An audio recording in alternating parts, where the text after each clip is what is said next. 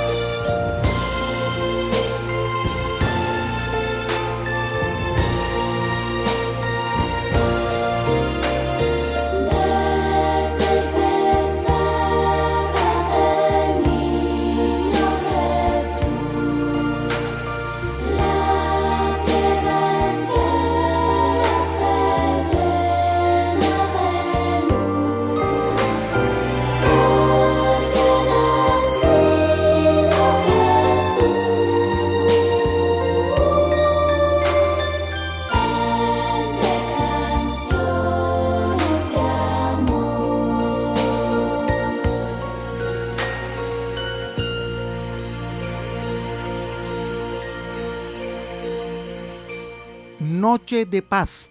Este villancico que es uno de los más recordados y más hermosos donde ambienta esta fecha tan importante como es la Navidad.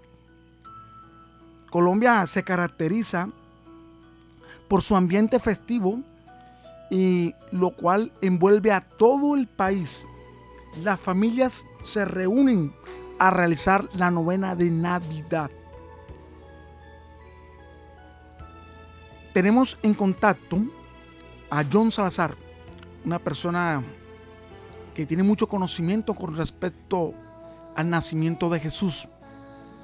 Es director de la Escuela de Formación Espiritual y él gentilmente ha atendido a la llamada de Mundo Hoy para hablarnos más acerca de los orígenes de la Navidad y aclarar una serie de dudas y a tal vez de puntos que tal vez las personas están confundidas.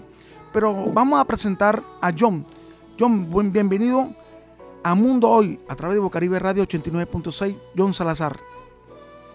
Muy buenos días, de Bendiciones para ti y para toda tu audiencia.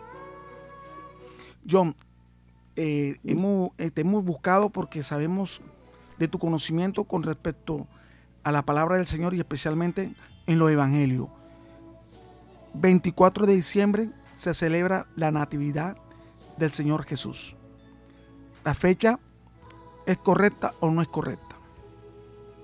Bueno, mirando desde el punto de vista eh, lo que dice la Biblia, la Biblia nos hace referencia y nos muestra muchos aspectos que nos dan indicio al estudiar sea la astronomía o la historia que el nacimiento de Jesús no fue en la fecha en la que hoy nosotros celebramos como el 25 de diciembre. Hay muchos aspectos históricos. Eh, para resumir y no demorarme mucho, muchos aspectos históricos que la Biblia narra, ya sea en Mateo y en Lucas, que nos hace referencia a que el nacimiento de Jesús tuvo que ser en una fecha diferente al mes de diciembre. Te voy a comentar tres aspectos importantes de varios que existen. Uno de los primeros aspectos que, que nos hace referencia a que no fue en diciembre fue que los reyes del oriente que vieron la estrella, como muchos le estipulan, la estrella de David, donde estaba eh, Jesús acostado en un establo, eh, tuvo que ser en un tiempo donde no había que haber invierno.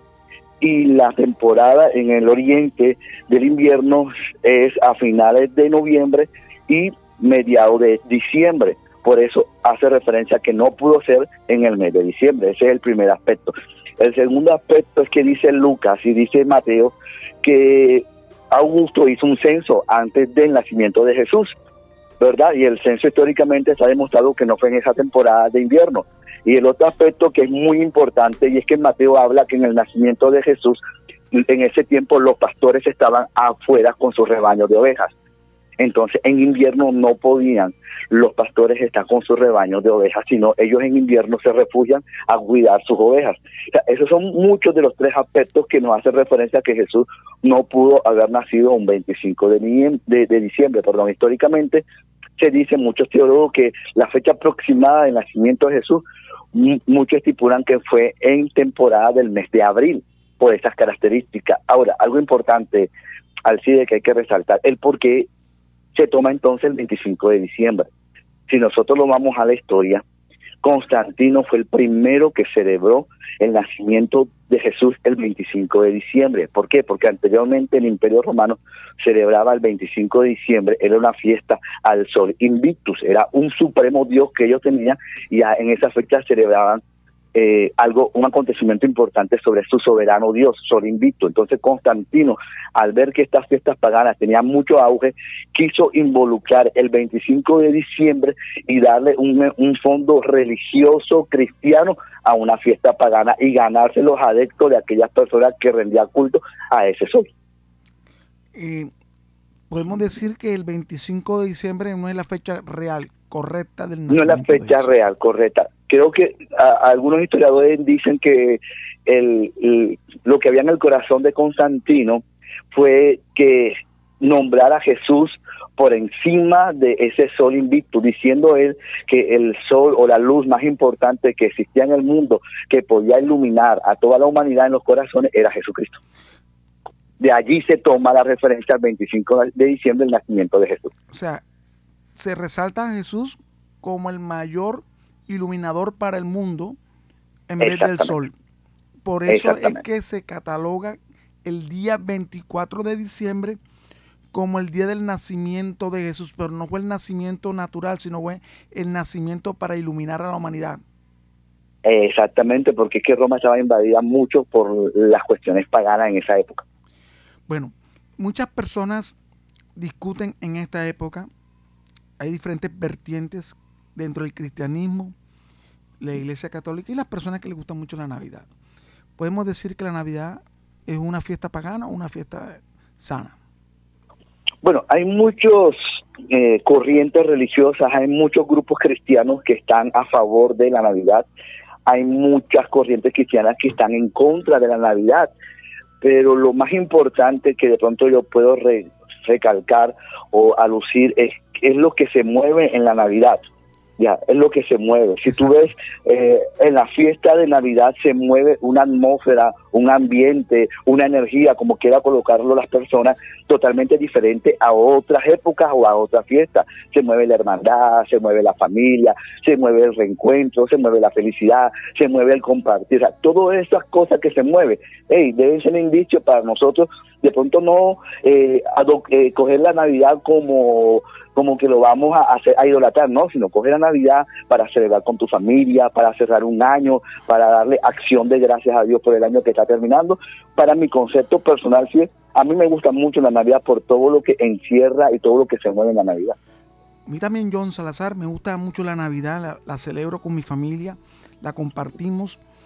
Y lo más importante, que es un momento de todo el año, porque mira, analizando, analizando este punto, todo un año trabajando, mira lo que hacen las empresas, una fiesta de fin de año a sus empleados. A todos sus trabajadores, así es. Le dan un regalo para los hijos de los trabajadores. Así es. Eh, nos desplazamos a los diferentes centros comerciales para comprar una ropa para celebrar la Nochebuena y comenzamos nosotros a preparar la cena. A preparar la cena, que es lo más importante, el que el buñuelo, la natilla, la comida y lo que nos conlleva a que el hermano que está lejos se traslade de un lugar a visitar a su familia, a sus padres, a sus hermanos, sus hijos. Como tú lo dices, es una fecha de unión familiar, es una fecha donde la familia se reúne al entorno del amor de familia. Exacto. Mira, y lo más importante y hermoso, y es que muchas personas en estas fechas, durante los 11 meses, no piensan del prójimo. Pero en Navidad mucha gente recurre a comprar juguetes para dárselo a los niños que necesitan, ropa, visitar barrios marginados, apoyar fundaciones en cuanto a, obsequios. O sea, esta fecha es propicia para eso, resaltar la unidad que tanto nosotros lo necesitamos.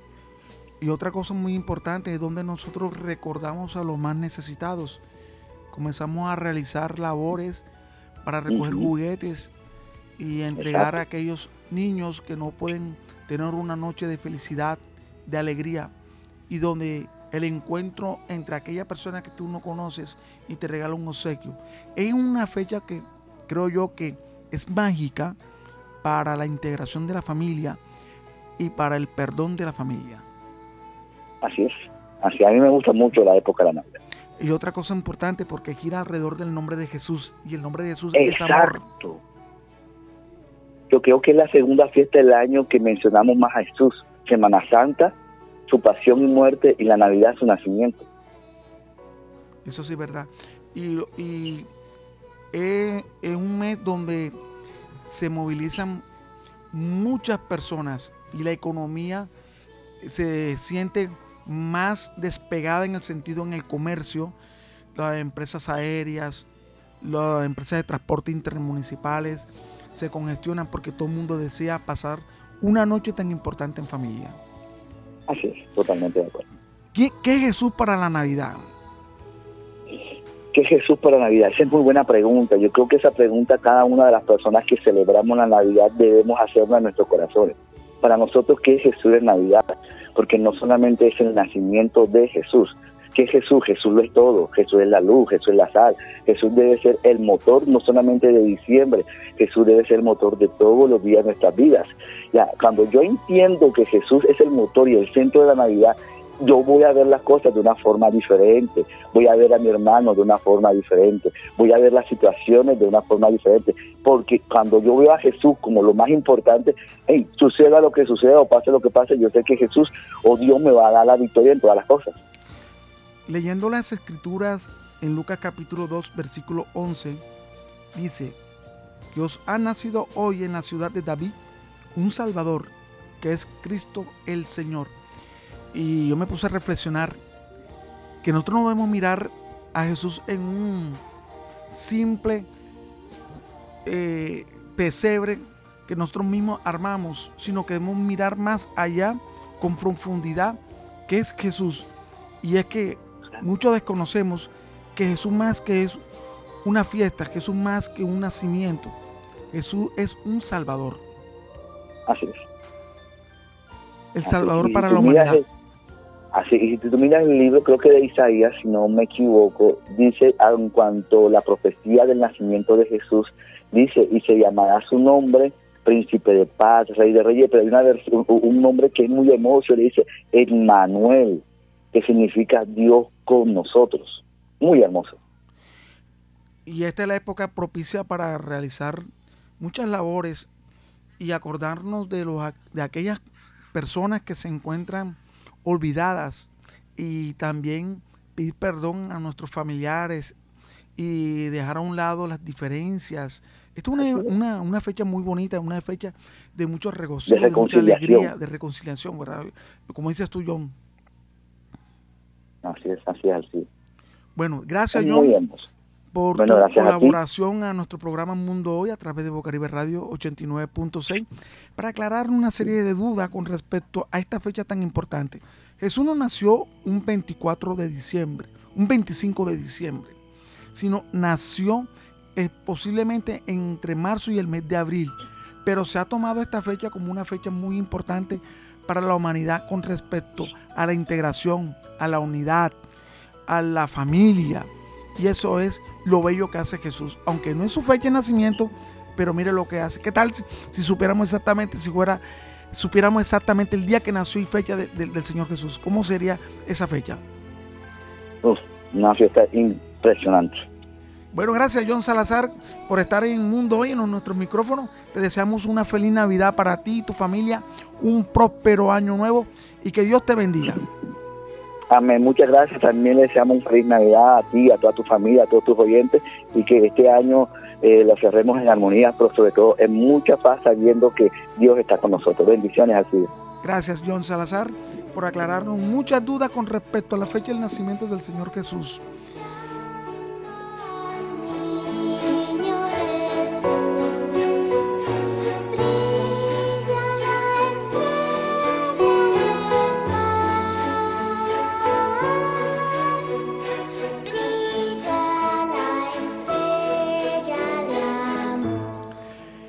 Navidad para el caso de la República de Chile, ¿cómo se celebra? La noche del 24 de diciembre suelen compartir en familia y comer pollo o pavo asado y el famoso pan de Pascua acompañado con una bebida tradicional llamada cola de mono, que es un ponche realizado a base de café, leche, aguardiente, azúcar y canela. Los, los niños esperan con ansia ese regalo que le va a entregar Papá Noel, más conocido como el viejito pascuero, que le traiga sus regalos. Este mundo hoy, celebrando la Navidad, porque sabemos que es la fecha más importante del año. Escuchemos en Navidad, en la voz de Marcos Witt.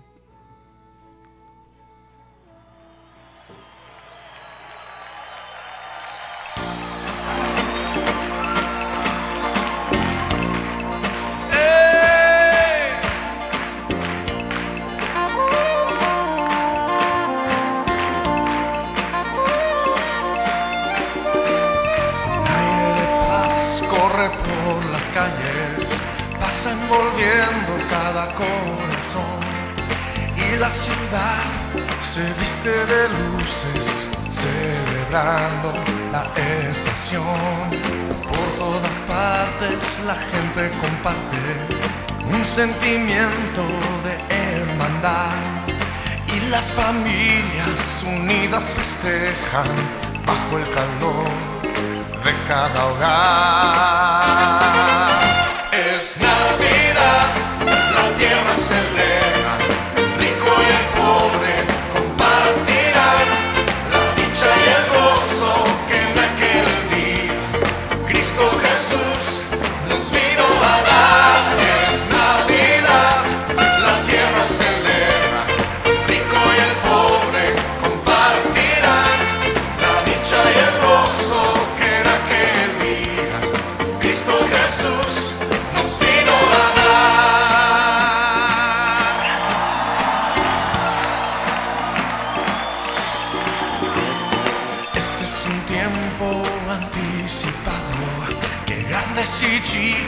anhelan vivir la alegría de todos los pueblos, el júbilo eterno de compartir.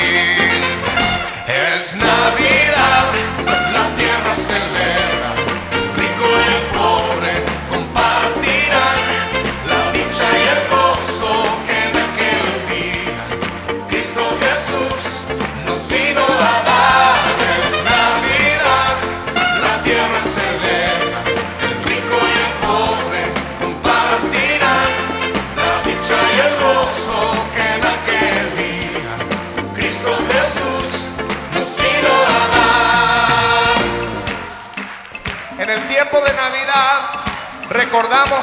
suceso histórico de mucha alegría.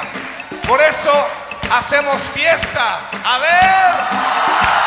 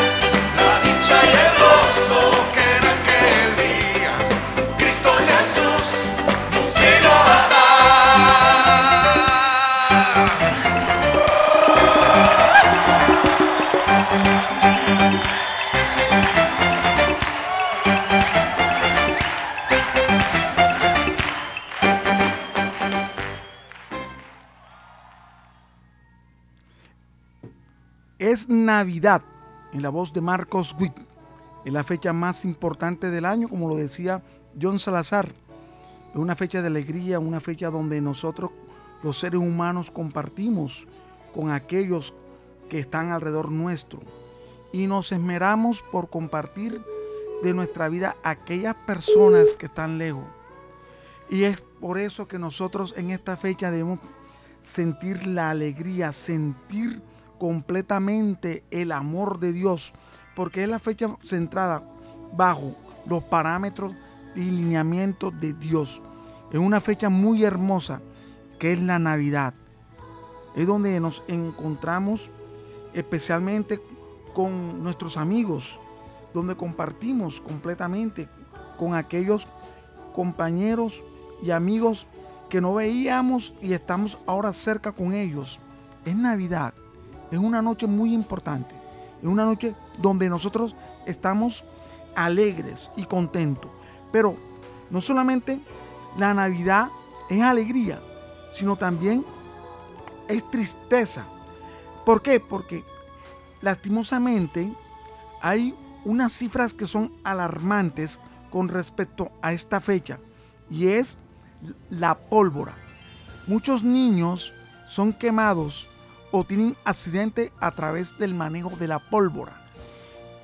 Y le voy a indicar que Bogotá, Antioquia, Cundinamarca, Magdalena, Córdoba, Atlántico, son las zonas del país en las que mayor se concentran el número de personas quemadas, con un total del 50.9%. Y es una cifra muy alarmante. Y la pólvora en Colombia está totalmente prohibida.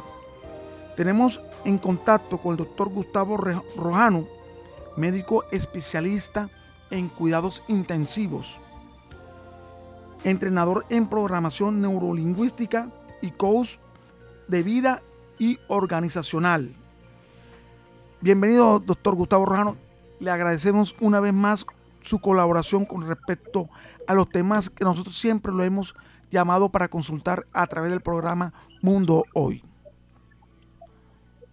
Así es, muy buenos días y muchas gracias por la invitación. De verdad que, pues por un lado es un placer estar acompañándolos en el programa y por otro lado es bastante triste tener que hablar de estos temas, ¿no? Sí, señor, es muy triste y por eso que hemos tocado este tema en el día de hoy y hemos llamado a un especialista. Usted que siempre está manejando personas en unidades de cuidado intensivo, eh, este mes debe ser bastante, muy doloroso al ver niños quemados, personas adultas quemadas por un mal manejo de un producto que es la pólvora. Bueno, así. Yo empezaría diciendo que el mal manejo empieza porque no tenemos que manejar la pólvora. O sea, para eso hay especialistas y aún los especialistas se queman. Como los médicos nos enfermamos, como los especialistas en cuidados intensivos podemos terminar en una unidad de cuidados intensivos, eh, aún siendo especialistas. Aún los especialistas en pólvora están en riesgo de quemarse, pero son especialistas en su manejo. Pero resulta que nosotros históricamente hemos tomado la pólvora como algo, y digo nosotros de manera cultural. Yo me acuerdo que yo de pequeño también prendían volcanes, o sea, también prendía volcanes, prendía bolitas de bengala. Traqui, traqui, día- perdón, do- doctor, y traqui, traqui, velita, bengala, tiro de mecha, todo eso también yo también lo manejé. Pero fíjate que, eh, fíjate el nivel de irresponsabilidad, pero también de ignorancia, y, y me voy a trasladar, si tú me lo permites, Sí, señor. a mi infancia. Qué nivel de ignorancia tan bárbara de que uno llevaba los traquitraques, ¿te acuerdas que esos eran unos cartones y uno los envolvía y los llevaba en el bolsillo? Sí, señor. Eso es cierto. O sea, ¿cuántos- Uno los envolvía y lo, y lo metía en el bolsillo de la parte delantera de, los de los pantalones. ¿Cuántos nos salvamos de hoy en día no estar severamente lesionados por ese acto irresponsable? Pero es que había una ignorancia muy grande. Hoy en día no. Hoy en día por todos los medios, de todas las maneras, le decimos a las comunidades, hombre, la pólvora déjesela a los especialistas, disfrute el espectáculo, pero no la maneje. ¿Por qué? Porque la pólvora, particularmente nosotros utilizamos, para, eh, la pólvora se maneja con lo que se llama fósforo blanco. Por un lado es altamente tóxico, que se han visto casos aislados, pero se han visto de ingesta de este, de este polvo, de, este, de, este, de esta pólvora. Y por el otro lado, vemos con demasiada frecuencia, y tú ahorita mencionabas la estadística a nivel nacional, eh, de quemados. Y de quemados por sencillamente manejo, lo cual es irresponsable, de estar aún insistiendo en tener en nuestros hogares la oportunidad de prender la pólvora, lo cual se convierte en un riesgo que podríamos estar llevando directamente nosotros, los padres, los abuelos, los mayores, los tíos, llevando a nuestras casas, a las casas de nuestros seres amados, para después tener que estar muy probablemente, porque una probabilidad muy alta, tener que estar llorando al rato o al otro día situaciones nefastas como son las quemaduras que ocurren, y tú lo mencionas bien, no es solamente los niños, vemos adultos seriamente quemados por pólvora. Entonces lo vemos en, todo lo, en todas las camas de edades y es muy fácil de prevenir. O sea, podríamos hablar del tratamiento de las quemaduras, y lo cual pues digamos que es importante en el sentido en el que listo, si te quemaste, ¿qué hay que hacer? Un lavado rápido con agua, preferiblemente tibia, eh, con jabón preferiblemente neutro, un jabón, ojalá fuera, fuera un, jabón neutro, lo utilizamos un jabón y Perdone, quitamos perdone que le interrumpa, doctor. ¿A- ¿A qué le llama usted jabón neutro? ¿Cuál es ese ¿A qué le neutro? llamo? Tú sabes que utilizamos muchos jabones perfumados. Sí, señor. un jabón, un jabón lo más neutro que pueda haber, lo más sin olor que pueda haber. Un jabón, es que no, para, para no mencionar aquí, Tranquilo, aquí marcas, marcas comerciales, pero son estos jabones de lavar. azules. eh, Sí, sí, básicamente son jabones para lavar, detergente, más que el jabón perfumado que nosotros utilizamos para el baño. O sea, que sencillamente quite, lave y ojalá pudiéramos colocar una, manejémoslo en términos sencillos, eh, porque difícilmente vamos a encontrar suficientes casas en la casa, pero manejemos con una franela, con algo supremamente suave, cubrimos la herida con este, con, con esta franela, con este algodón húmedo y lo llevamos a la institución de salud, en el dado caso que estemos hablando ya de una quemadura de segundo grado y ojalá que no sea de tercero.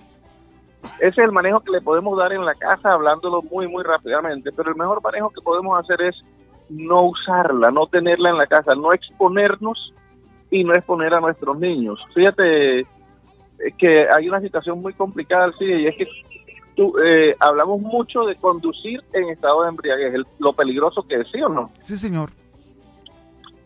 Pues tanto o más peligroso puede ser que estamos manejando pólvora y usualmente se está manejando en estado de embriaguez. O sea, el adulto está tomándose sus licores, sus tragos y de manera aún todavía más irresponsable está manejando el tema de la pólvora. Entonces, digamos que eso te puedo mencionar como una generalidad, pero me gustaría escucharte a ti, a la audiencia, qué preguntas puntuales puedan tener en la que yo les pueda colaborar en este espacio que tenemos en tu radio. Una pregunta que, que tengo es, en esta fecha, hasta el 24 y fin de año, las unidades de cuidado intensivo y de emergencia aumentan y cuáles son los mayores casos de quemadura, en cuáles son las áreas del cuerpo que son quemadas y la edad de los, de los quemados. Bueno, como te dije, la edad es variable, pero pero evidentemente el, el mayor número es en, en niños y adolescentes. No te sabría dar un porcentaje exacto, pero el mayor número lo, lo ocupan los niños y los adolescentes. Eh, las principales áreas quemadas terminan siendo manos, brazos, cuello y tórax. Eh, pero también podemos ver quemaduras en rostro, porque encima se prenden estos, estos, estas que son como bengalas y a veces las prendemos en contraviento y es y terminamos recibiendo nosotros esa pólvora en el cuerpo, corriendo el riesgo de que se prendan las telas de la camisa, eh, a nivel de las mangas, del cuello, incluso, como te digo, que se terminen quemando el rostro. Esas son las principales áreas que vamos a ver eh, quemadas. Y el gran problema es que si se prende una, una zona de la ropa, por supuesto la quemadura va a ser de mucho mayor impacto. Usted que siempre está en su trabajo que es en una clínica y usted maneja también unidades de cuidado intensivo, aumentan los casos de quemados. No, no, no te escuché la última parte, Alcides, qué pena. Usted que siempre está trabajando en una clínica, los casos de quemados aumentan para esta fecha. Las unidades de cuidado intensivo no tienen total abastecimiento para atender todas estas personas que son quemadas por su irresponsabilidad. Pues evidentemente eh, se incrementa muchísimo, muchísimo eh, la ocupación en todas partes. Cuidados intensivos significativamente, las áreas de urgencias, pero todavía se hace peor el tema, eh, así es porque para manejar quemado no solamente necesitamos una unidad de cuidados intensivos, el tema es tan complicado del paciente quemado que se requieren unidades de paciente quemado. Y las unidades de paciente quemado son muy pocas en nuestro país. O sea, tienen De hecho, en Barranquilla yo no sé exactamente dónde, creo que no me atrevo a decir dónde. En Bogotá tenemos el Hospital Simón Bolívar, que es, eh, históricamente ha sido el hospital de quemados, para, para pa- manejar pacientes quemados. Entonces se, termina convirtiendo en un problema mayor porque el manejo del paciente quemado es un manejo diferente, es un manejo que requiere una especialización como tal en paciente quemado. Entonces se complica más porque terminamos manejando pacientes en unidades de cuidados intensivos generales, eh, a veces sin suficientes espacios de aislamiento, a veces sin, sin suficientes espacios para lavados quirúrgicos que requieran estos pacientes, Así que sí, definitivamente las unidades no dan abasto, y mucho menos la unidad del paciente quemado. O sea, se requiere una unidad diferente a la unidad de cuidado intensivo de una clínica. Sí, claro, es como decir, eh, se me complicó, te voy a colocar otro ejemplo, por otro lado, se complicó una embarazada. Usualmente las embarazadas se atienden en unidades de alto riesgo de embarazo. Entonces, cuando ya, no- como hay muy poquitas, terminamos atendiéndolas en unidades de cuidados intensivos generales. Pero el paciente quemado es todavía mucho más complejo que eso.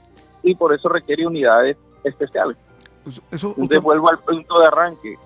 Evitemos, evitemos llegar a eso, seamos conscientes. Yo ahorita, perdón, y- perdón y te digo algo, venía en un taxi ahorita y me decía, mucha, me decía el muchacho que me traía. Eh, no hombre, imagínense que a mí hace 11 años me tomé un shot de whisky y dos cervezas, me paró el tráfico y me, y me pusieron una multa de 800 mil pesos. Desde entonces no me he vuelto a tomar un trago. Hombre, no hay necesidad de pagar los 800 mil o el millón seiscientos, los dos millones de pesos, y mucho menos hay necesidad de ver a mi hija, a mi hijo, a mí mismo en una condición de quemadura, cuando sé lo nefasto que puede llegar a ser, que puede co- costar la vida de ese ser amado, entonces sencillamente debo es no tener por qué colocarlos ni colocarme en riesgo.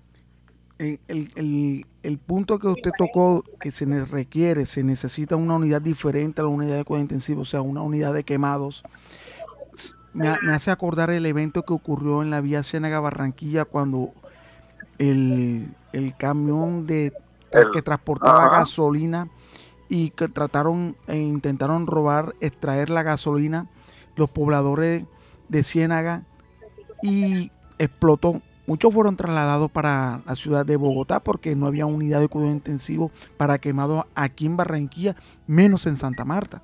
O sea que el requerimiento para una persona que es, eh, que es quemada se requiere un tratamiento diferente a una persona de una unidad de cuidado intensivo. Sí, claro, definitivamente. Ahora, eso no quiere decir que no los podamos atender. Eso quiere decir que son pacientes con características especiales que deben ser tratados en unidades de mayor complejidad. En este caso se llaman unidades de pacientes quemados. Es más, te voy a dar otro ejemplo. El paciente con enfermedad del corazón. Tú escuchas que el paciente ese se encuentra en una unidad de cuidados coronarios. Entonces, eh, ¿por qué? Son unidades de cuidados intensivos con personal altamente especializado en el paciente coronario. Aquí estamos hablando del paciente quemado requiere unidades de cuidados intensivos con personal altamente especializado que se concentran en unidades de cuidados quemados. Insisto, son muy poquitas y tú acabas de dar un ejemplo perfecto. Tocó trasladarlos fuera del departamento a la capital porque no hay unidades de cuidados quemados suficientes. Bueno, mire, lo más triste es, lo más triste, do- doctor Gustavo, el presidente Gustavo Petro expidió un decreto con el que modificó, modificó la segunda parte del libro 2 del decreto 1066 del año 2015, con el que se reglamentan además las leyes 670 del 2001 y 2024 de 2022, con lo cual estipuló la forma en la cual debe tratarse el tema del uso, la fabricación, la manipulación, el transporte, el almacenamiento, la comercialización, la compra, la venta y el expendio de pólvora y los productos pirotécnicos del país. Esto significa que, que el gobierno nacional en cierta parte quiere contrarrestar los quemados en el país, pero también le coloca normas, normatividades para la fabricación y el uso de la pólvora. ¿Usted cree que no hay un doble lenguaje con respecto a este tema? No creo que quiera, perdóname. Eh, no hay un doble lenguaje con respecto a este tema cuando existen campañas por parte del gobierno nacional acerca de la prevención de la quemadura de, por el- la quema de pólvora, donde el gobierno pide un decreto para la reglamentación del transporte, la fabricación, la manipulación de la pólvora. Sí, claro, es que ahí vamos al, al mismo punto y es la prohibición debe ser absoluta para el civil. O sea, nosotros no tenemos por qué comprar pólvora, no debe haber expendio de pólvora y debe limitarse su compra exclusivamente a las personas, a los especialistas que la manejan. Es eh, eh, así de tajante debía ser. Y así como hablamos de licor adulterado y de, y de, y de las multas como son para el conductor que ni siquiera va ebrio, va con un nivel de alcohol eh, límite que le han colocado para, para, para, para multarlo, para detener el carro. Acá el hecho de no comprar pólvora debe ser absoluto, porque es que se abren unas compuertas que por supuesto no deben existir y es un riesgo que se coloca. Entonces, a nivel a nivel de lo que corresponde Estado, la, la prohibición debe ser absoluta. Bueno, gracias, Es doctor. mi- es- es mi humilde opinión, ¿no? Bueno, de todos modos, su opinión es muy valiosa porque usted es una persona que constantemente está en una unidad de cuidado intensivo manejando diferentes personas, pero en esta época del año donde se incrementan el número de quemados, usted sabe el sufrimiento de un familiar, de un padre, el sufrimiento de la persona quemada, y usted es la voz indicada para decir a todos nuestros oyentes que por favor aléjense de la quema de pólvora, que la pólvora no trae ninguna clase de alegría ni de beneficio emocional, sino trae más bien perjuicio y trae problemas para la salud de aquellas personas que la pueden manipular y se puedan ser quemados. Así es, así es, no lo pudiste haber dicho de mejor manera. Yo no lo hubiera expresado de mejor manera. Esto lo único que nos puede traer es una profunda tristeza y, y, un y una sensación de culpa, porque ocurren las cosas porque alguien facilitó eh, el uso de la pólvora y eso y eso debemos evitarlo al máximo. No solamente es el tema de la quemada, de la quemadura, sino es todo ese contexto que tú acabas de mencionar ahora todo ese contexto que puede terminar incluso en severos estados de, de depresión por sensación de culpa, eh, por depresión, y, y todo eso es evitable. Lo mejor de todo y lo peor de todo a la vez es que es evitable. O sea, si yo lo puedo evitar, si, quienes nos están escuchando ahorita, ahora ya arrancamos las novenas, y, y si que nos está escuchando ahorita, hace, hace caso omiso y el 24 prende de pólvora y a ocurrir algo, o sea, la sensación de culpa es demasiado grande. Entonces yo la invitación que hago es, independientemente de que aprendamos primeros auxilios, lo mejor de todo es que nunca los tengamos que usar, por lo menos en este contexto que es absoluta y completamente evitable. No estamos hablando de algo inevitable. Inevitables son estos casos tan, tan tristes y dolorosos como una bala perdida que mata a un hombre, a un niño, a una señora, porque le llegó la bala y lo mató. Eso es algo inevitable. Yo puedo estar durmiendo y ahí me llegó. Yo puedo estar aquí sentado, hay una bomba, morir o quedé lesionado. Eso es inevitable porque no tiene por qué haber una bomba aquí. Pero que hayan lesiones por pólvora, y es algo totalmente evitable, eso sí que es muy doloroso. O sea, eso supera el nivel de dolor y como in- insisto también, genera una sensación de culpa porque alguien llevó la pólvora. Bueno, gracias doctor Gustavo Rojano por todas sus indicaciones cómo manejar una persona que, que haya sido quemada por pólvora y las secuelas que dejan la pólvora. Su opinión, su comentario, su ayuda didáctica ha sido de muy importante para nuestros oyentes. No, así es, muchas gracias a ti por la invitación y como siempre dispuesto para poderles acompañar en su programa.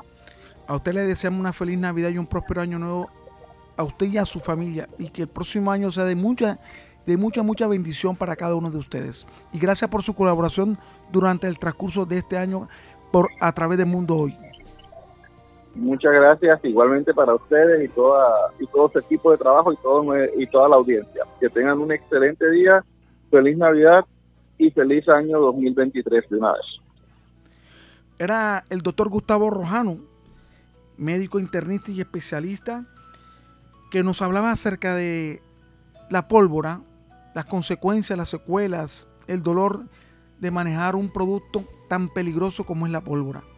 Y es que la Navidad es una época mágica, una fecha que antes de cerrarse el año cabe poner solución a muchas cosas, entre estos los errores, queda el distan- el distanciamiento entre la familia a un lado, las vacaciones que trae la Navidad, en especial a los más pequeños, se deben propiciar momentos de integridad, momento de integración familiar, que eso es lo más importante, porque estamos alrededor del nombre de Jesús y dice que Jesús es el, el único que puede dar el amor, la paz y la unidad para cada uno de los seres humanos.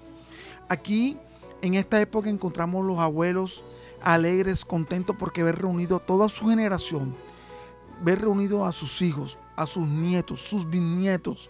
O sea, una, una fecha tan mágica que nosotros alrededor de la Navidad podemos sentir la alegría, podemos sentir el amor de Dios, el amor de las personas, lo cual nos hace sentir que somos afectuosos y que tenemos también el afecto de aquellas personas que nosotros decimos y amamos. Tenemos en contacto en este momento al psicólogo Edgar Salinas desde los Estados Unidos, porque estamos hablando de la Navidad, que es la época muy hermosa, y él no va a hablar acerca de la tristeza, porque tenemos también en nuestros familiares y amigos personas que no han superado un evento doloroso.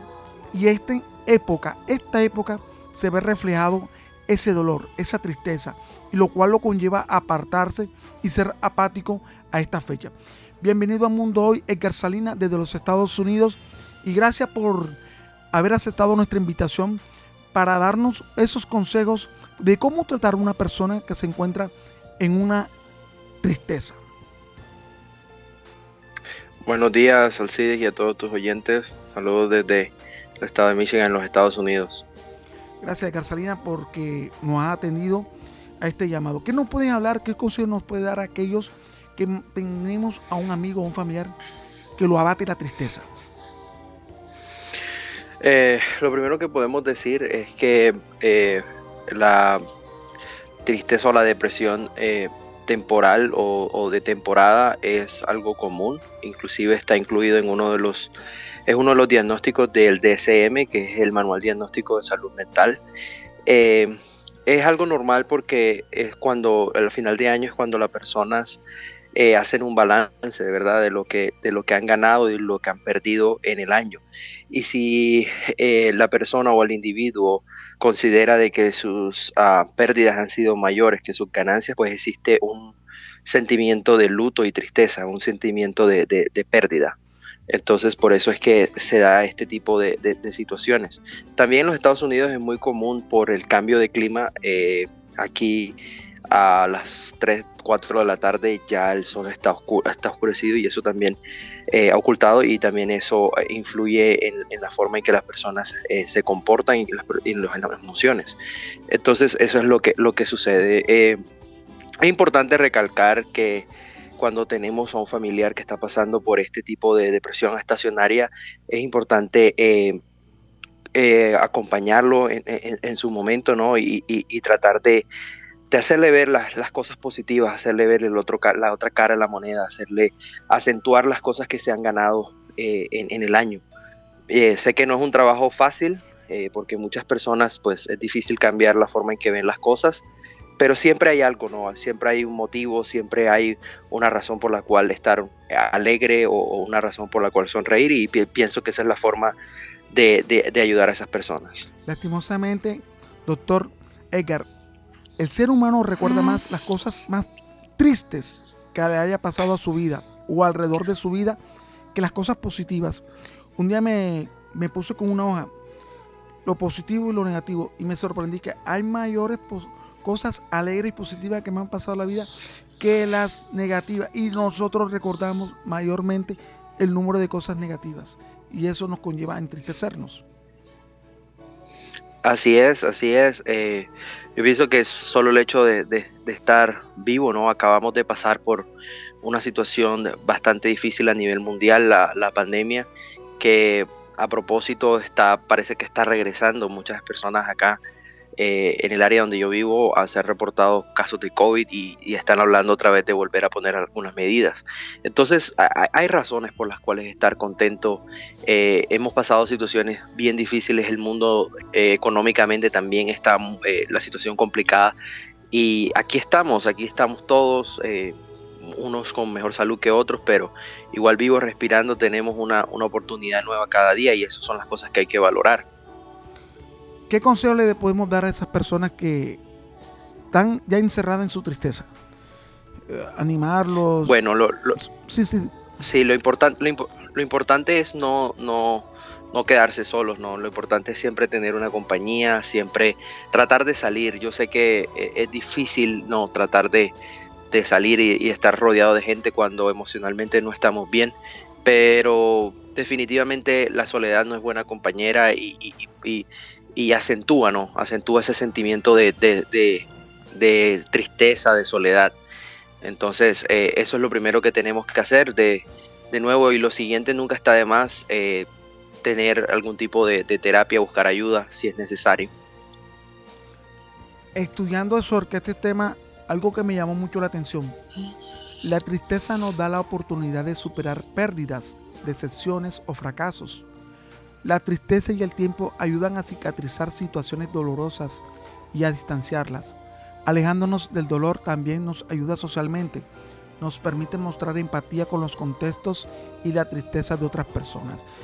Lo que logro entender es que la, tristeza también no- no- nos lleva también a encontrarnos no- con nosotros mismos y a la vez ayudar a las personas que se encuentran en un estado en el cual nosotros vivimos como es la tristeza. Claro, las emociones en sí, en sí no son, no son ah, malas ni buenas, son, son simplemente emociones, ¿no? Y, es la forma en que nosotros procesamos eh, situaciones en la vi- vida. Es- eh, em- estamos dotados con ellas, eh, nos ayudan a defendernos, nos ayudan a ser, a ser mejores. Eh, lo importante es, es, es saber de que la tristeza es temporal, de que la situación de que la persona está viviendo no es eterna, tiene una, una fecha de caducidad y que eh, a pesar de que no se vea salida, siempre hay una salida, siempre hay algo que puede ser mejor, siempre eh, hay un sol radiante después de una tormenta.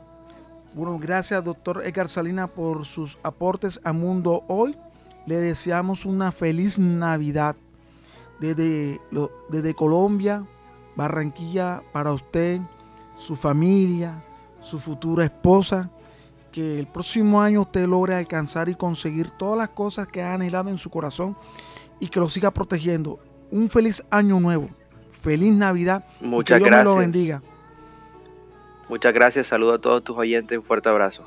Gracias el doctor Edgar Salinas por su colaboración, que eh, cuando lo hemos necesitado, él ha estado ahí para colaborarnos con un tema en específico con respecto a la salud mental de nuestros oyentes. Esto es Mundo Hoy que se transmite a través de Bocaribe Radio 89.6.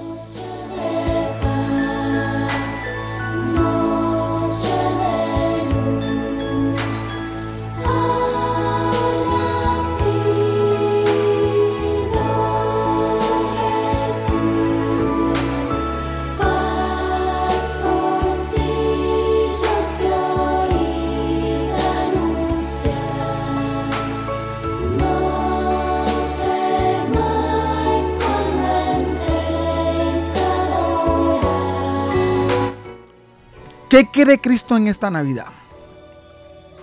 Jesucristo quiere para la Navidad es que experimentemos aquello para lo cual fuimos creados, ver y saborear su gloria.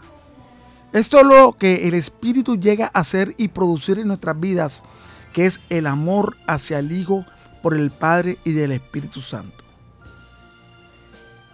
Podemos ver las respuestas en las oraciones que le pedimos a Dios encontramos muchas cosas y deseos que el Señor Jesús le pidió al Padre y lo cual lo pudo lograr alcanzar. Pero ¿qué quiere Jesús? Dios quiere que todos nosotros, los seres humanos, reconozcamos y valoremos por lo cual fuimos creados. Nosotros fuimos creados como seres humanos para honrar y adorar a un Dios. A veces oímos decir que Dios creó al hombre porque estaba solo.